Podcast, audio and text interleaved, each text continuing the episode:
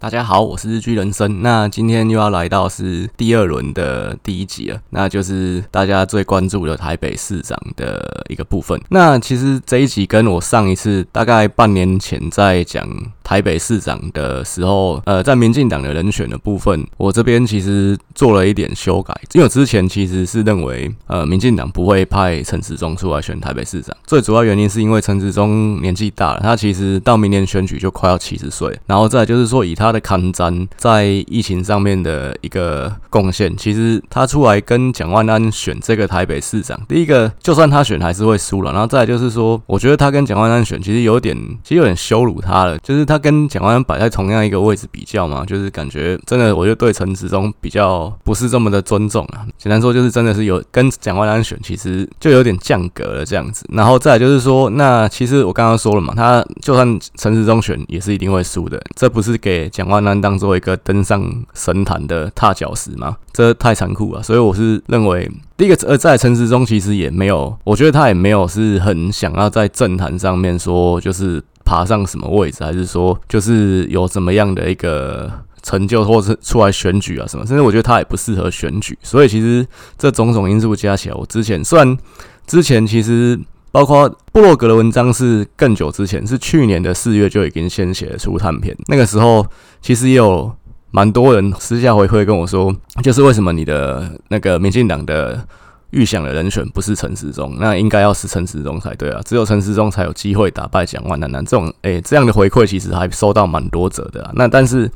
那个时候就是，其实就是这样的因素，所以这样的理由，所以我没有把陈时中列上去，而且我认为不应该，也不会是陈时中来选。那但是现在的情况，其实我觉得经过这一年多，第一个是疫情有变化，再就是政治上的情势其实也有一些变化，所以说。其实目前来讲，简单说，我就是把陈时中当做民进党最有可能的台北市长候选人。其实对内对外原因其实都有。对外来讲的话，当然因为这一局民进党其实就算是台北市一定是会输的，可是这一局的气势不能输，那所以一定是要把最强的牌压上来。目前来看是这样，因为毕竟一年前的情势看起来民进党还是比较游刃有余啊，但是。过了这一年，其实民进党虽然现在其实是有稳下来，不过情势看起来是比较吃紧一点。那像四年前的那场选举，其实民进党全台湾选到输，当然大家认为主要原因是韩流嘛，但是其实还有一个蛮重要的原因，是因为你的火车头姚文智不给力啊。你的火车头姚文智他妈的台北市选到二十万票，其实全这全台湾就崩了嘛。因为毕竟再怎么样，这一局地方的选举里面，台北市还是最受瞩目的一个地方，还是大家的焦点。所以说，台北市的这个火车头，其实等于就是这一场选举当中的母鸡。那你的母鸡很弱的话，他妈的小鸡，当然其他不一定小鸡啊，因为议员才是小鸡嘛，其他县市长大概是中鸡啊。那你那些其他 其他的中鸡。他妈的就就会被你拖累啊！所以说，对民进党来说啦，四年前的教训，这一局民进党台北市长不可能是派一个，呃，可能是像。年轻人，那像可能像吴怡农这样形象牌，或者是说像其他有想要选的中生代，也许是像郑丽君啊，还是说像可能其他有表态的，甚至是吴思瑶、林昌佐这些比稍微比较资深的立委，我觉得都不太可能，因为毕竟他们不是说他们不好，但是他们其实撑不起这一局啊。再来就是说，这是对外的一个原因，民进党一定要把最强的牌压上去，而且其实你也必须要牵制蒋万南嘛。如果说让蒋万，你派一个很弱的，让蒋万南赢得游刃有余，那蒋万南变成台北市可以不用选了，他。就是一个明星嘛，他就到处全台湾走秀，那全台湾就助选，那那这样子也是拖累你民进党的选情嘛，这是其中一个了。再就是说，你也必须压制黄珊珊了，因为民进党都派的人太弱的话，其实黄珊珊这边的票就会高了。那黄珊珊这边票高的话，其实柯文哲的气势就起来了嘛。那其实也是需要压制到其柯文哲。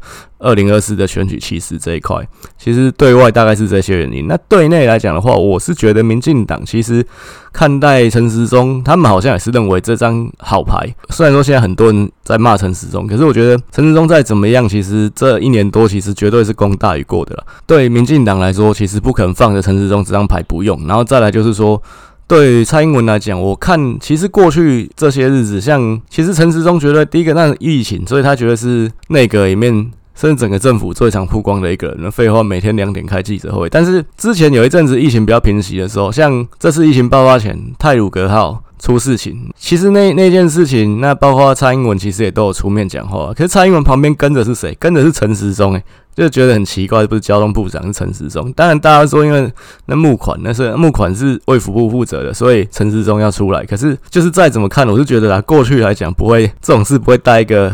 卫生部长在旁边呢、啊，一定是交通部长啊。那个时候我是觉得，就是感觉有秀出一些端倪，就是说，其实蔡英文一定要一定会用陈时中这张牌，在这一场选举里面，不管他是在哪一个位置，但是我觉得他一定会上火线去选举。那所以我今天分析的三位主要候选人就是蒋万安、陈时中跟黄珊珊。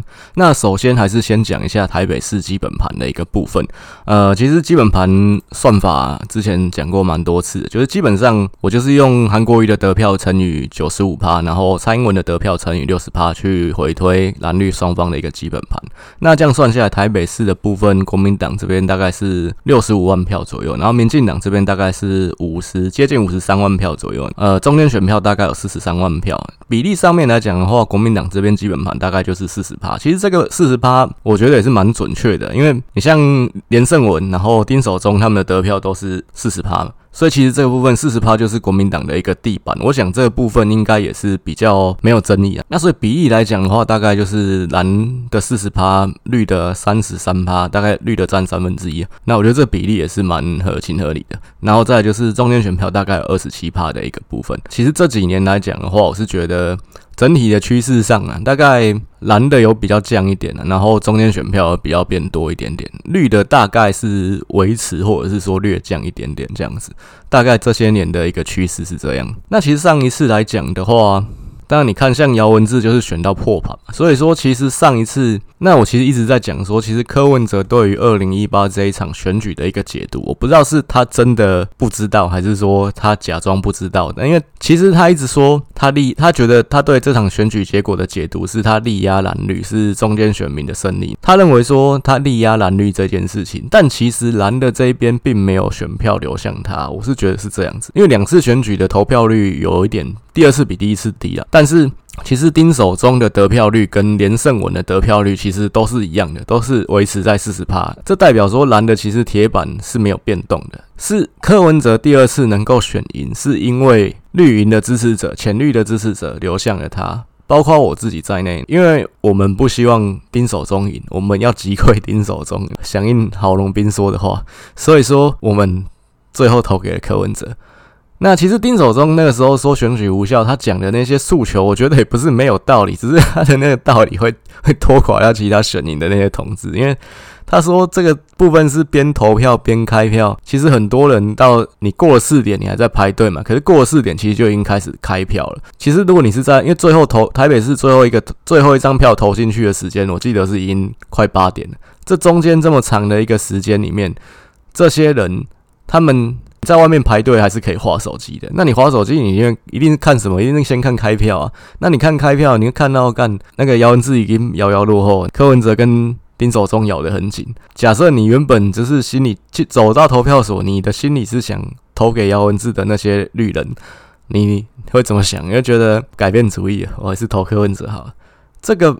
丁守中的诉求，我觉得是有道理的啦。而且这有没有改变选举结果？搞不好有，因为最后其实差距只有三千多票而已嘛，就只差了三千多票而已。其实只要有三千个人在投票所排队的过程改变了主意，其实这场选举的结果就改变了。这部分只能说是天意啊。那丁守中就是呵 呵真的等了二十年，就是没有这个命当台北市长。我是觉得他参选之前应该去算个命，找个厉害的老师啊。不要浪费这个钱，这样子，花五千块算命可以省下不知道多少万的选举经费。那不过丁守中现在没有过得不好了，毕竟他都已经打到疫苗了。那再讲到上一次民进党其实对柯文哲是战和。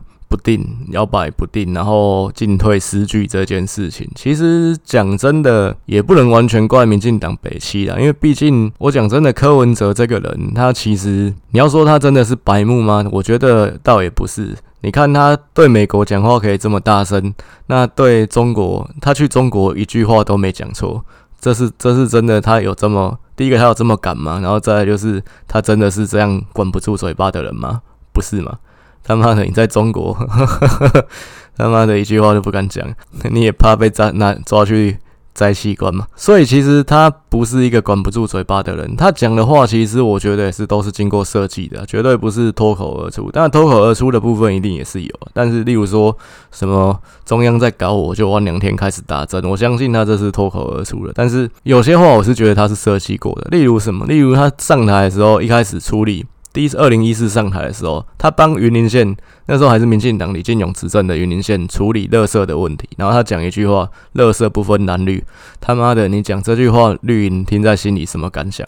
会觉得说这个部分，我就觉得他是经过设计的，因为他其实这句话的宣示的意义就是代表说，哎，这是中间选民出头天的蓝绿他妈，你虽然是靠着绿的帮助你选上了台北市长，但是其实他选上之后倒打绿的一耙，他其实也是在铺梗。那铺梗的目的当然就是说，他希望能够走第三条路。那走第三条路，他而且他是可以走第三条路走到上位的。那再来，其实后面很多事情，包括说。二零一八，尤其二零一八选举前这一年，哎、其实选举之前，他原还是有向民进党求和的。他妈妈出来讲一句话，说蔡英文如果这次有让他的话，我们就是两不相欠；那如果说没有让他的话，以后我们大家看着办。这什么意思？就是什么叫两不相欠？哎、其实。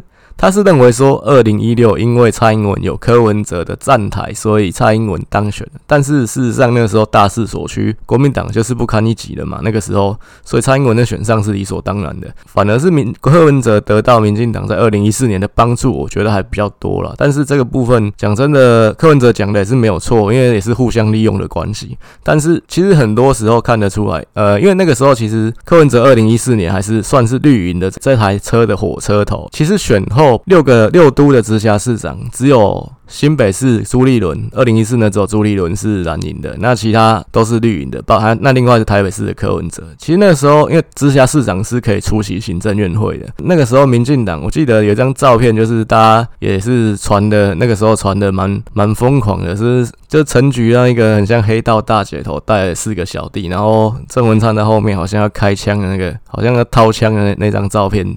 大家这样讲，可能有些人会想起来有这张照片，那是绿营四个直辖市长一起出席行政院会的一个照片。可是那个时候有记者问说，那怎么没有邀请柯文哲？那他们是说有，是柯文哲不想跟他们一起。那 所以柯文哲选上就已经跟绿营呃划清界限，其实就是保持距离了。那其实他在想什么？这部分民进党一些聪明的人应该。不会不知道，尤其像新新潮流这些比较聪明的脑袋，所以其实柯文哲一直很干新潮流，因为新潮流我觉得他是他们是最早看清柯文哲意图的一个人呐，所以柯新潮流是从头到尾一直力主要跟柯文哲干的。柯文哲其实二零一八也做了很多趁民进党趁你病要你命的事情啊，所以说其实今天你要说民进党一直打柯。一直对柯穷追猛打，干你之前打人家不算啊，人家今天不能打你，或人家不能还手嘛？就是这部分，或为什么民进党放任侧翼来咬你，干你自己咬人家都不算？那这部分我就觉得真的就是双重标准啊。柯文哲部分，大家先讲到这里，妈越讲越生气啊。那 那我们今天先从就是国民党这边分析起啊。其实国民党这边蒋万安当然是国民党这边夺回首都的不二人选啊，这毋庸置疑。那但是国民党里面其实也蛮多人喊话要提名啊，包括罗志强。再说一次，他不是亚洲空干王罗志祥，市议员罗志强。然后另外还有前立委李彦秀，其实都有表态说他们想要选台北市长。基本上我就觉得这个初选一定会办。那这个初选一定要办，其实这是对的双方都好，因为它是一个造势。包括不管对蒋万安也好，对甚至对罗志祥、对李彦秀都好。虽然大家都知道，其实这个结果很明显的，为什么不是大家搓一搓、瞧一瞧，就直接蒋万安登高一呼，大家万民拥戴？但不会是呃，我就觉得对国民党这样。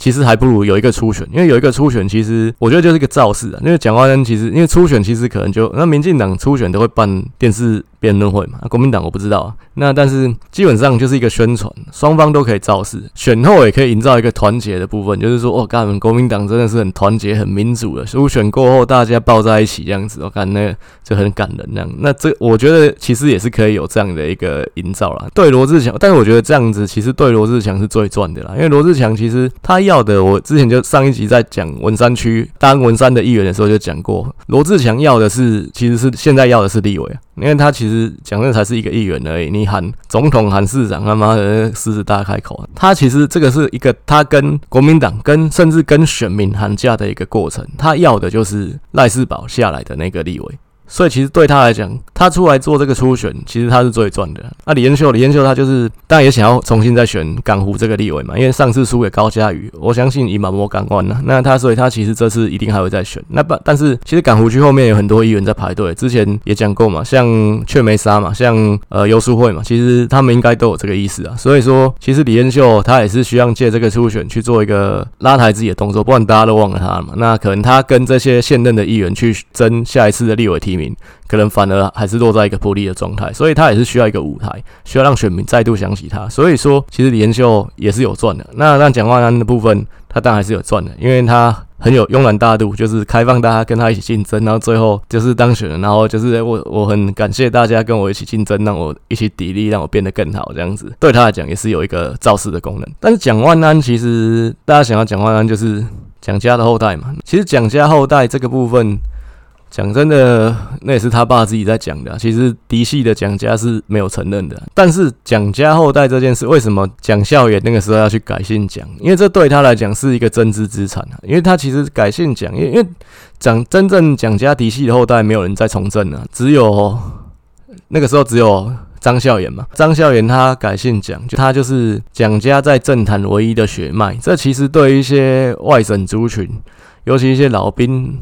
是老兵吗？我不知道老兵是不是真的很拥戴蒋家了，但是一些老外省人、高级外省人，其实他们这是一个象征啊，是一个灯塔。所以说，蒋孝严做这件事情是一个有政治红利的事情，他才会去改姓蒋。就我最后这个红利当然是他儿子接收了。所以你，我是觉得蒋万安选台北市长，其实蒋家后代，有人说蒋家后代可能会被攻击，可是我觉得选台北市长这件事情，它是一个资产。因为毕竟台北还是有一些族群的因素，还是有一些族群的结构存在。但是这个东西到了选总统就是一个包袱。你说，呵呵，血性的台湾人 可以再接受蒋家重新回来统治台湾吗？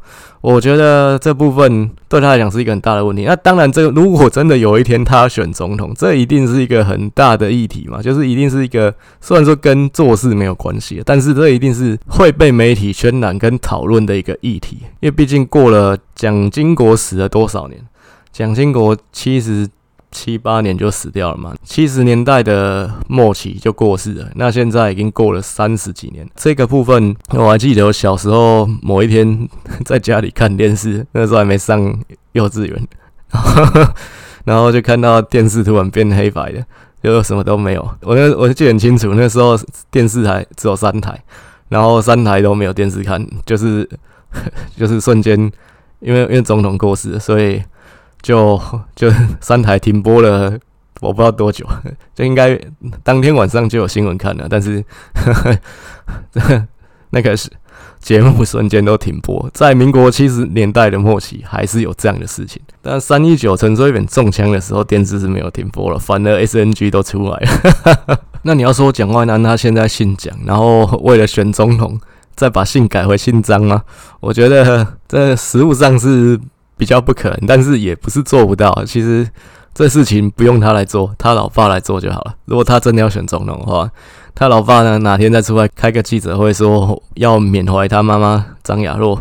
所以又把姓改回姓姓张了，变张孝严，理所当然的蒋万南就又变回张万南了。这部分，这可以他们自己会再评估了。如果说觉得利大于弊的话，这个事情不是不可能发生。只要出来弄脏手的是他爸，不是他，他爸出来替他扛这个。东西的话，因为毕竟他就是在跟着他爸一起姓嘛，不然怎么办？那那我觉得，当然这不会是要选举的时候。如果有人讲话那，真的当了台北市长，然后真的是一个政治明星，那后面也后市越来越看好，他可以在不到总统选举之前，可能在前面几年就已经先把这件事情铺垫好，为了他选总统铺梗。那当然，因为那时候离他选总统还久，他也没有说要选总统。其实做这件事情，媒体一定会讨论，但是他可以说没有跟这一切都没有关系。其实到了真正要选举的时候，他选票上印的就是张万南的，那其实就可以把这件事排除。哎，我觉得这个部分其实也不是不可能发生的。当然，这个讲的太权谋一点，但有些时候其实我是把甚至都想得很全谋。就像之前选立委的时候，人家说黄国昌把自己排在比较后面的地方，可是我那时候说黄国昌排第几不重要，因为他只要不管。时代力量那个时候不分区选到几席啊？他只要他前面的男性退掉，自因为不分区其实是可以自己辞职的嘛。你前面的退掉，其实黄国昌就自己递不上了。到现在，如果说现在邱显智要退掉的话，下一个是黄国昌，黄国昌递不上了。所以这部分 就技术上不是做不到，但很显然我想的太全谋了，这事情没有发生。那蒋万安其实他，我回到蒋万安这个人啊，其实他这个人。我觉得在政治上，那现在的政坛其实很有优势，因为第一个，现在现在其实中间选民比较在意的是什么？其实我一直讲颜值政治学，第一个长得好不好看，这其实蛮现实，然后再来是。年纪了，那你年轻，当然其实就占一些优势。然后再来就是说，在一些重要问题的表态，一些可能像其实同志就是一个指标嘛。因为之前台湾有立法院进行的那个同志的那个表决，其实那个表决就真的是一个，我觉得是一个进步的国家、进步的议会该有的表现。就是你会发现，国民党不是所有人都投反对，民进党也不是所有人都投赞成。那其实这个部分。我觉得就是一个进步议会的表现，本来就应该是不是说呃所有的议题，然后都是每个党泾渭分明，大家同进同出，那一起赞成，一起反对这部分，那大家一起甲级动员，这这可能我觉得啦，其实这不是一个先进的一个民主国家、民主的议会，呃，应该会出现的状况。所以其实那是一个指标。那当时蒋万安是投反对票，国民党我记得那时候有七个立委投反对票，都是都会区的。民进党有一些人就是在乡村地方比较保守地方。的中南部立委，其实像林岱驊系列，我觉得林岱华好像是投反对吧。那所以他在一些重大议题的表态，大致上也都能跟对风向。所以说他其实具备，我觉得具备一切中间年轻选民会喜欢的一些特质。那这个部分其实对他现在来讲，不管对风向对国民党有利或是不利，今天国民党就算再出再多包，或再再北再怎么北七，其实现在看起来对蒋万安都没有影响，也没有任何负面的拖累。所以说蒋万安怎么看，其实他。现在我写出探篇是去年的四月的事情，到现在过了一年三个月，其实蒋万安的选情还是一路领先，还是非常的稳定。所以其实我是觉得这个优势应该是会一直保持下去的。那其实其他的你要去跟他拼，我我觉得看起来了好像也是比较不太可能撼动他的。就当然现在离选举还一年半，不过我是觉得这个部分呢、啊，看起来应该蒋万安还是蛮稳的啦。不管在党内还是党外，其实他台北市长这个部分看起来，你说。支持度是一回事，看好度，我觉得现在调查看好度的话，蒋万安应该有七八成吧。应该这部分就绿营的选民，大家也会认为说，应该就是蒋万安赢的，应该没什么问题这样子。所以蒋万安的部分大概就是这样子。再来到民进党这一边，其实民进党这一边的话，就刚刚其实一开头有提到嘛，我最开始那次初探，其实我是用吴怡农当做假想的候选人，因为我是认为不会赢，然后在陈时中真的没有必要出来跟蒋万安去竞选。那你不如用吴一农算是练兵，那吴一农也是一个形象牌嘛。其实他那次跟立伟跟蒋万安选也选的不错，而且我觉得他的打法其实是是好的。他其实从来从头到尾都跟蒋万安是是互互相的。包对方不是互相的扁对方，这样的打法其实是我觉得是好的。那虽然最后这种打法不会赢，对民进党来讲这打法不会赢，但是其实是对吴怡农个人是好的啦。然后再就是说，在其实十之八九不会赢的情况下，这样子选，我觉得也是对民进党也不会不好了。那大概是这样。但是其实吴怡农后来选那个台北市的民进党台北市的主委党部的主委，其实那时候爆发黑道入党的争议嘛。其实这件事情对吴怡农。个人形象是有伤害的。那吴一龙对他来讲，他现在最需要的应该是证明他自己不是一个绣花枕头。当然，我觉得以他的学历，耶鲁经济系这件事情，然后跟他在高盛的一个资历，其实他的能力应该是毋庸置疑的，应该也不用去怀疑他。不过在政治上面的能力，他还需要证明自己。那政治上的能力，包括乔事情的能力，其实这次的选举就很重要。他当台北市的主委，第一个一定是要先搞定台北市议员的提名的部分。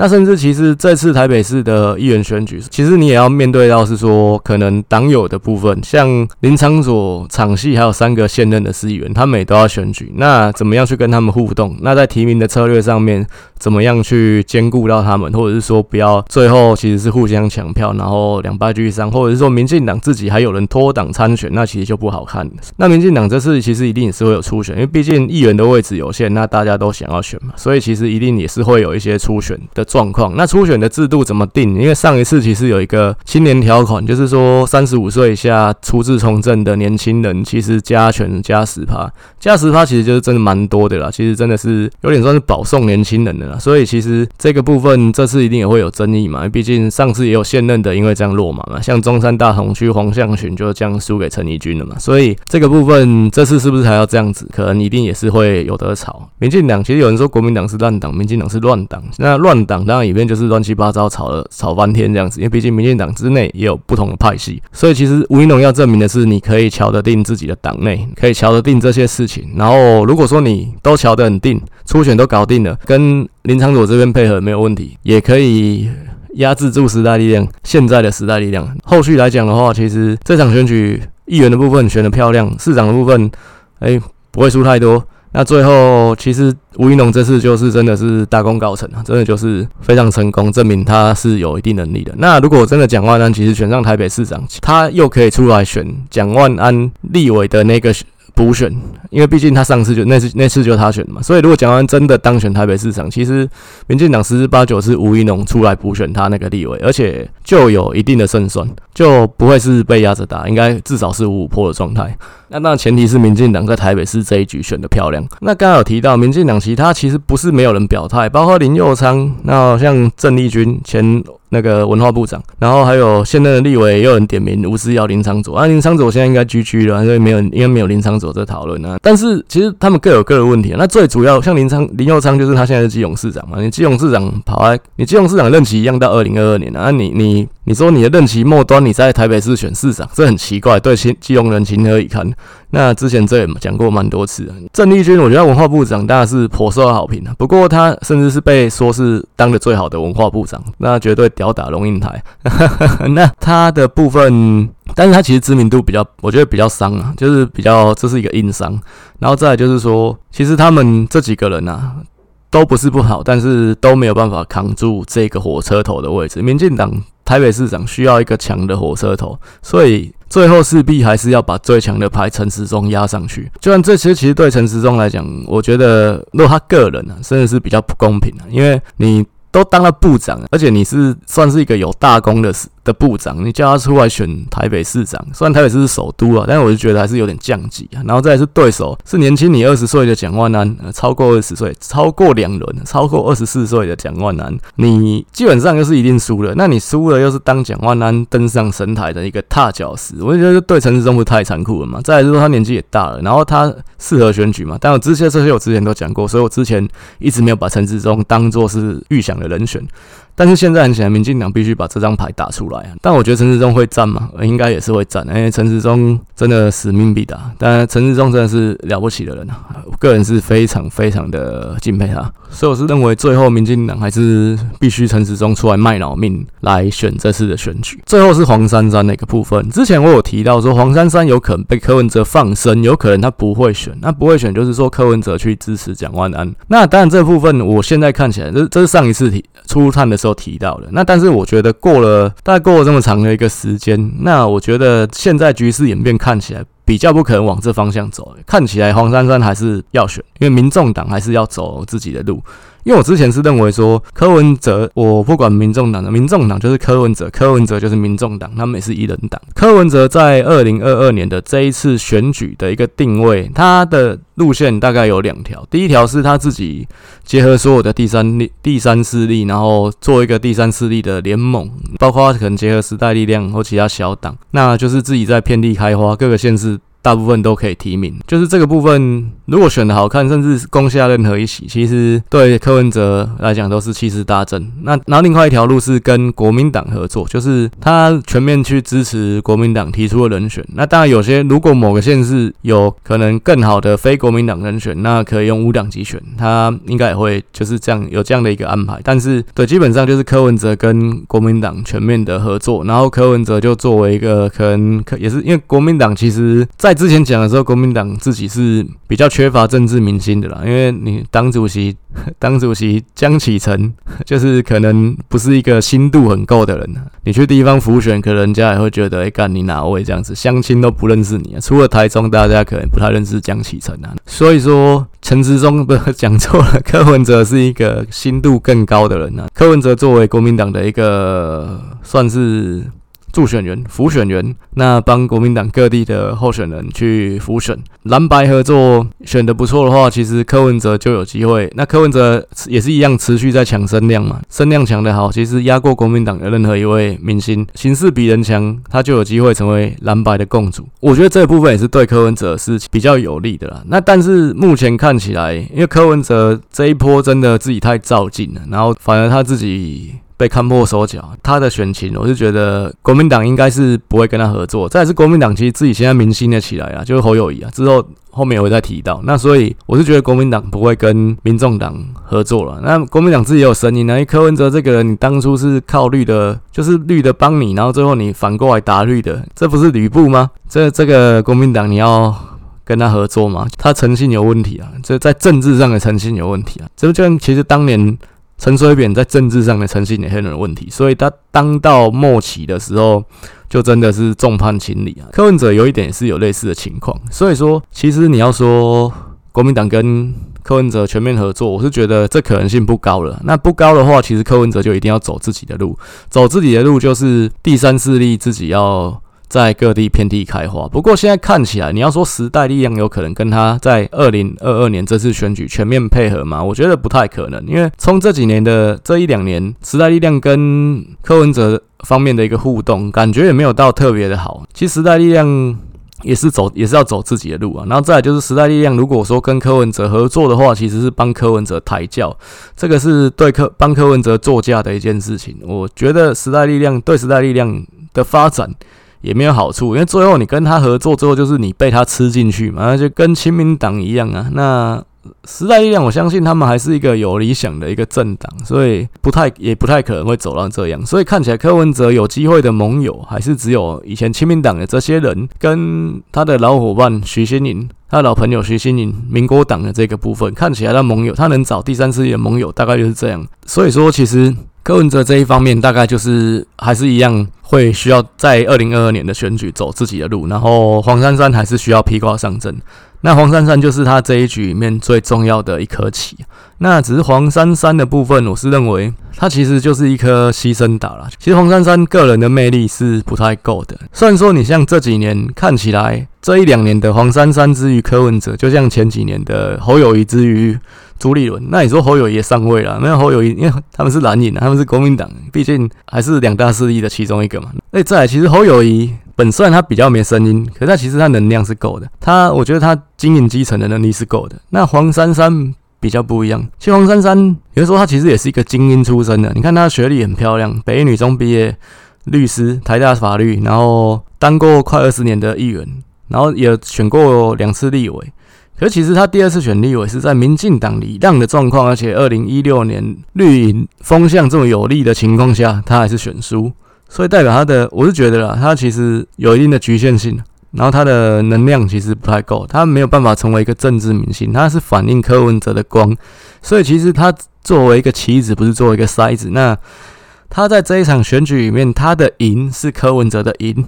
他的胜利是柯文哲的胜利，但他的失败是他的失败，不是柯文哲的失败。这其实对柯文哲是最有利的一个状况。如果黄珊珊选得好，黄珊珊不可能赢的。但黄珊珊如果选得好，可能选个三十万票，我觉得大胜。民众党提六个区议员全部当选，那这部分我觉得对柯文哲就是最好的一个结果。所以黄珊珊其实在这一局就是会是柯文哲最重要的一颗棋子，而且对柯文哲我觉得是不败的一颗棋子。就算黄珊珊选的不好看，那是黄珊珊太弱，不是。柯文哲的问题，那最后讲到黄珊珊，还是要回到柯文哲的身上。我是觉得柯文哲他现在，呃，他在这一局里面，其实，在疫情刚爆发的时候，他非常积极主动的去争取声量。那这个部分也是为了，因为他其实讲真的，他也没有党，其实也是比较没有资源的，他必须要掌握这个机会。我觉得他的战略布局没有错，他必须要去掌握声量，然后压过国民党。确实，他抢声量是抢赢了，只是输在说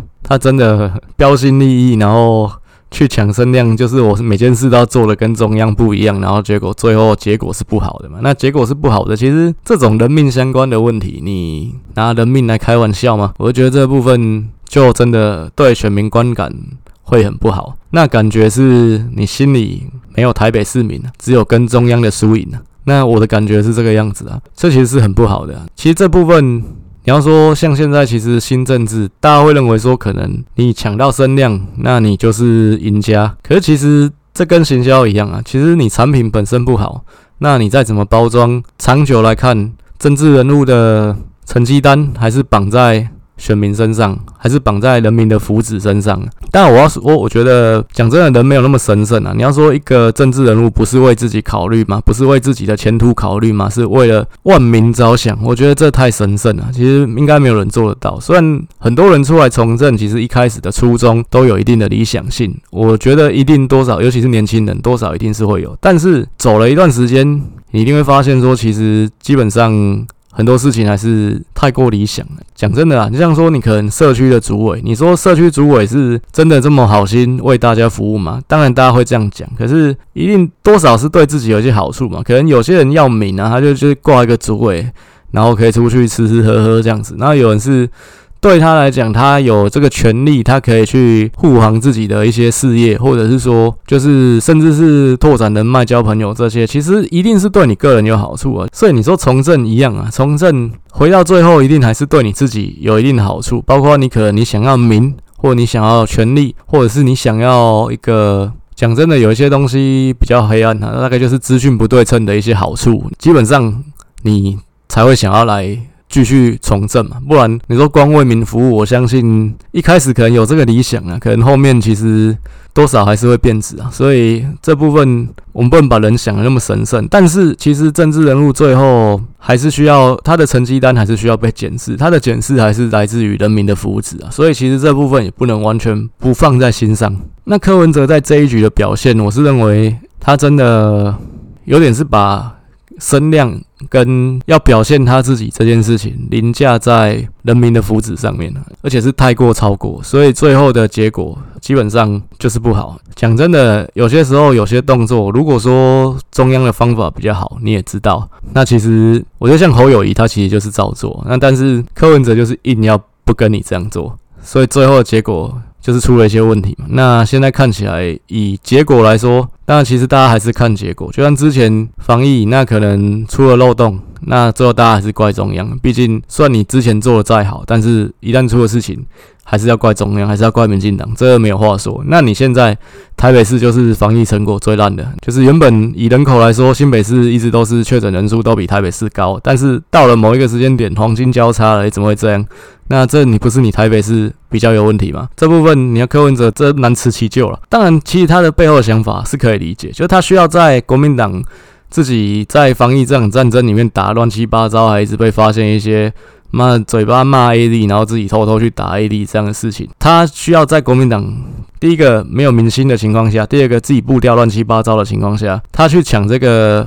反民进党阵营的主导权，他一旦有机会成型成为一个反民进党大联盟，其实他二零二四就有机会。那这看起来是他最大的一个机会，因为其实虽然柯文哲现在看起来，你要说他选总统，我相信他不会上，但其实他心里我觉得没有绝望，因为毕竟他其实自己是一个就是这样上来的一个政治人物，他自己潮起潮落也经历了很多次，从声望很高到谷底再回来，到二零一七四大运再回来，然后后面又再连任，其实他自己也看得很清楚了，就是说其。其实这个部分真的变化太快，潮起潮落太快。今天有一个事件，你掌握了浪头，你冲上去，我觉得这都是有可能。所以，其实柯文哲他一直在等这个浪。那之前疫情爆发，他看起来他就是觉得浪来了，所以他要站上这个浪头。那只是说这个浪他没有站稳，然后他又掉下来了。现在我觉得结果来讲是这个样子。那你要说他绝望了吗？我觉得他不会绝望，因为他其实还是在等下一个浪。看起来，我觉得以。台湾现在局势的变化，也它的机会不会是零呐，只是说在防疫这件事情上，毕竟它是攸关人命的。那你做了，就是你的表现是这个样子。那其实我觉得这个部分，你要说选民都是白痴吗？还是当然还是有亲卫队挺你啦。但是应该有更多的人看得清楚你在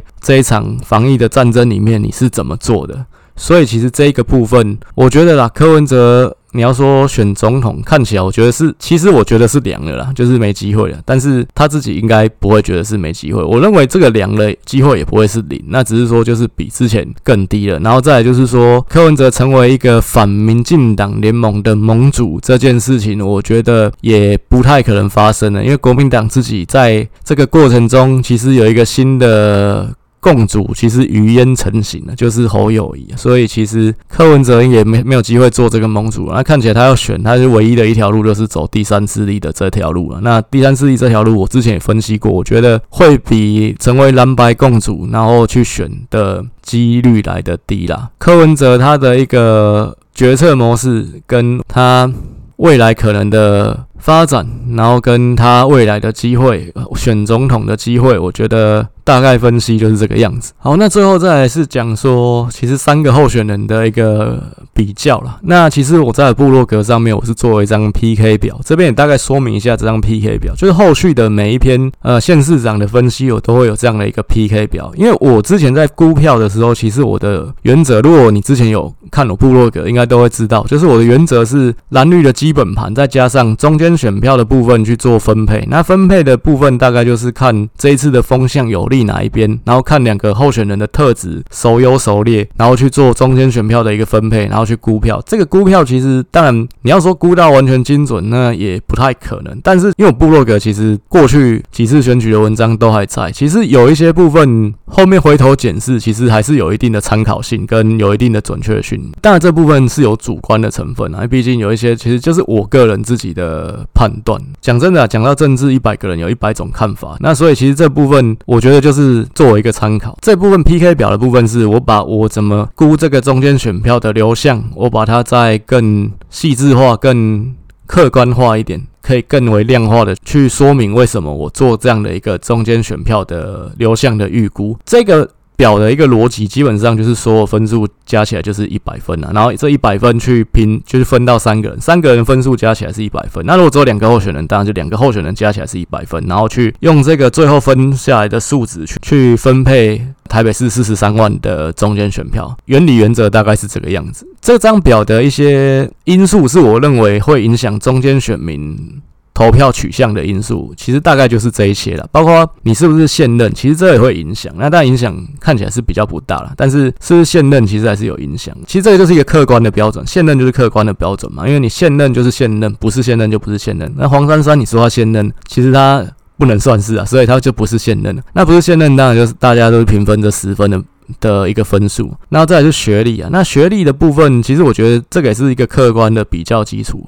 那当然，有些地方可能乡下地方不是那么重视这一块，但是我觉得这个部分还是一个候选人硬底子的一个条件啊，所以当然也是会被检视。不然选举公报印学历是印心酸的嘛，就是还是会印嘛。但学历的部分是我自己基本上学历的这个评价其实也是比较主观的。像我是认为陈时中念到牙医系，他的学历还是比念政大外交系的蒋万南好啊。那虽然蒋万南是留美的法学博士，但是我是我的这个部分的一个主观评价还是会这样，一定还是有主观的成分在里面啊。一样这部分当然。他实际上念什么学校这部分，我一样也是列在这个 PK 表上面，大家可以参考。但选举公报还是看得到了，只是我这边我自己在评价这件事情，其实我最主要是看他在台湾的大学是念哪里。其实我个人在我的价值观里面，我认为真正去比较学历是要比这一条是比较公平的。再来就经历的部分，那经历我就只会列说他。从政之前主要是做什么职业？跟他从从在政坛上面比较重要的职位是什么？那这个部分，其实我觉得学历经历都是陈时中比较强啊。风向就是这一次风向有利哪一边？那目前看起来，其实我是认为还是平分秋色。有人会认为说不利民进党，但是我觉得。看起来民进党最近声势也有回来，其实这部分都还久，所以目前来讲的话，风向这一块我都还是估比较平分秋色的一个状态。那当然，风向如果说有非蓝绿的候选人选，其实还是在风向这一块还是会稍微占一点点优势。那再来就是颜值，这些很现实嘛。其实现在就颜值政治学的时代，长得好看，长得不好看，像蒋万安其实这块优势就很大。然后年纪，年纪当然是一个客观的依据啊。其实现阶段还是比较年轻的一个候选人会比较占优势。但是以县市长这一块，我是认为啦，我个人主观的认为，五十岁左右才是一个比较适适合的年纪啊。以县市长这个看展来讲的话，尤其是直辖市长，其实五十岁左右才是一个比较适合的年纪啊。那当然，现在台湾政坛都年轻化了。其实林志坚大概四十岁就当上新竹市长嘛，所以蒋万安现在到明年选举，他四十三岁，也算是应该历历代最年轻的台北市长嘛。不过我是觉得也没有不行啊，就是这个部分，而且是他的优势。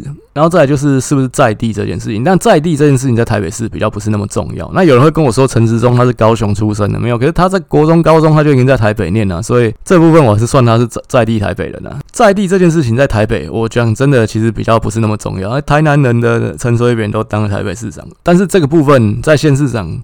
我还是把它列为是一个，算是一个条件，对吧？尤其那这个比分其实是会变动的。你说像有些南部地方，我觉得它在不在地，可能这个比分就会拉高，大致上是这样。但其实我觉得主要影响中间选民投票，大概就是会有影响的，就是这一些因素。那比较重要的当然就是那次的风向，候选人的颜值跟年纪这几配分会高一点点。那其他硬底子的条件，学历、经历啊，就是是不是在地人啊，然后是不是现任啊，这一些也有影响。其实这张表整个。呃，比较下来，我是认为三个人其实讲真的啦，条件上没有差到太多了。其实比学经历是陈时中比较强，呃，比年纪颜值当然是蒋万安比较强。那可能风向上面非蓝绿的黄珊珊会稍微占一点点的优势。所以其实三个人这样算下来，我是觉得其实是平分秋色啊。其实讲真的，以学历经历，三个人都是一时之选啊。其实台北市本来就是首善之都嘛，本来就比较好命一点啊。所以其实我是觉得三个人。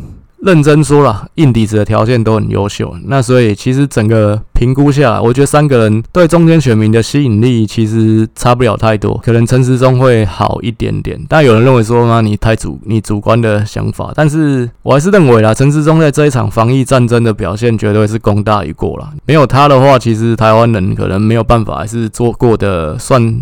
现在看起来算是平稳的生活，这样子可能没有办法。之前疫情爆，大家很多人一直骂陈时中，可是其实第一个我们已经舒服的过了一年了，然后再来就是说，其实真的台湾有像国外这么严重吗？就是这么问，大家也会说都死了几百人了，你还这样子说？可是其实当然每个人命都是非常值钱的，那只是说你今天就算你你是用数据上去衡量，今天不是说台湾。已经确诊十万人，甚至就是过世了几千人了。那可能我相信民进党就完蛋了。可是其实整体的一个防疫的表现，那民进党我觉得陈时中的表现绝对是功不可没。你要说，其实当然这个东西没有办法做到零死亡。那但是讲真的，罪魁祸首你要说的话，不是应该是中国吗？不是应该是搞出这个病毒的？武汉吗？我讲认真说了，就是如果你真的是一个完全中立的、不带色彩的中间选民，陈时中的表现你怎么评判？我相信你自己心里有底啦。那所以其实三个人比较起来了，我是觉得能力上陈时中还是最强的。那基本上蒋万安的部分，我觉得他也是一个优秀的人才，但是他的能力上面可能治理一个台北市。还是目前看起来，以他过去的经历，还是比较没有办法被证明的。黄珊珊其实他现在就是一个实质的台北市长啊。那陈时中他不用说，他已经是一个可以领导台湾打这场防疫战争的人。我认为他当行政院长都可以啊。所以其实比较起来了，如果你真的是一个完全中立的中间选民，看起来三个人的实力的能力，谁比谁比较强？其实就陈时中应该还是比较强一点的啦。那所以这个部分，陈时中的中间选票还是把它估的稍微高一点点，就是比例上大概陈时中我把它估了三十六趴的中间选票，然后黄珊珊、蒋万安我都估三十二趴，大概目前的估计是这样子。那所以我有在部落格有做了一个估票，我是认为最后选举的一个结果了，大概以现在估陈时中、蒋万安差距大概会在十万票左右，大概就是落在十万到十五万之间，蒋万安会赢十到十五万票这样子，黄珊但。大概能够拿的就十万出头票而已，我是估大概十三四万票左右。那这个部分大概就是我目前的估票，当然离选举还有一段时间。那以我现在做这个估计跟这个节目的一个进度，到选举之前还会再轮一轮，就是市长部分还会再轮一轮，所以到更接近选举的时候。还会再做一次分析跟估计。那但是以目前这个时间点，我看我是觉得大概蒋万安可以赢陈时中十到十五万票左右，黄珊珊大概就是十万出头票。那下一集的话，就是会再深入分析新北市。那新北市就会讲到侯友宜的部分。那侯友宜，我认为他是目前来讲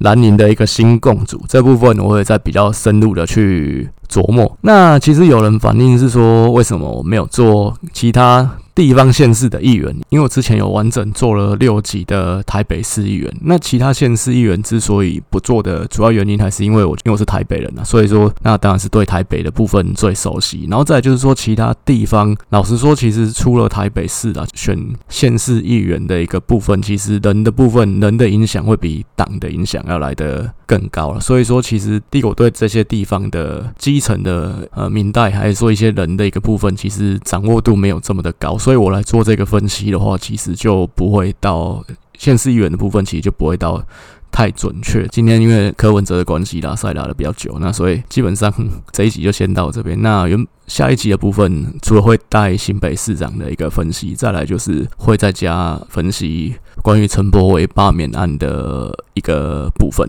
那这一集就先到这边，谢谢大家。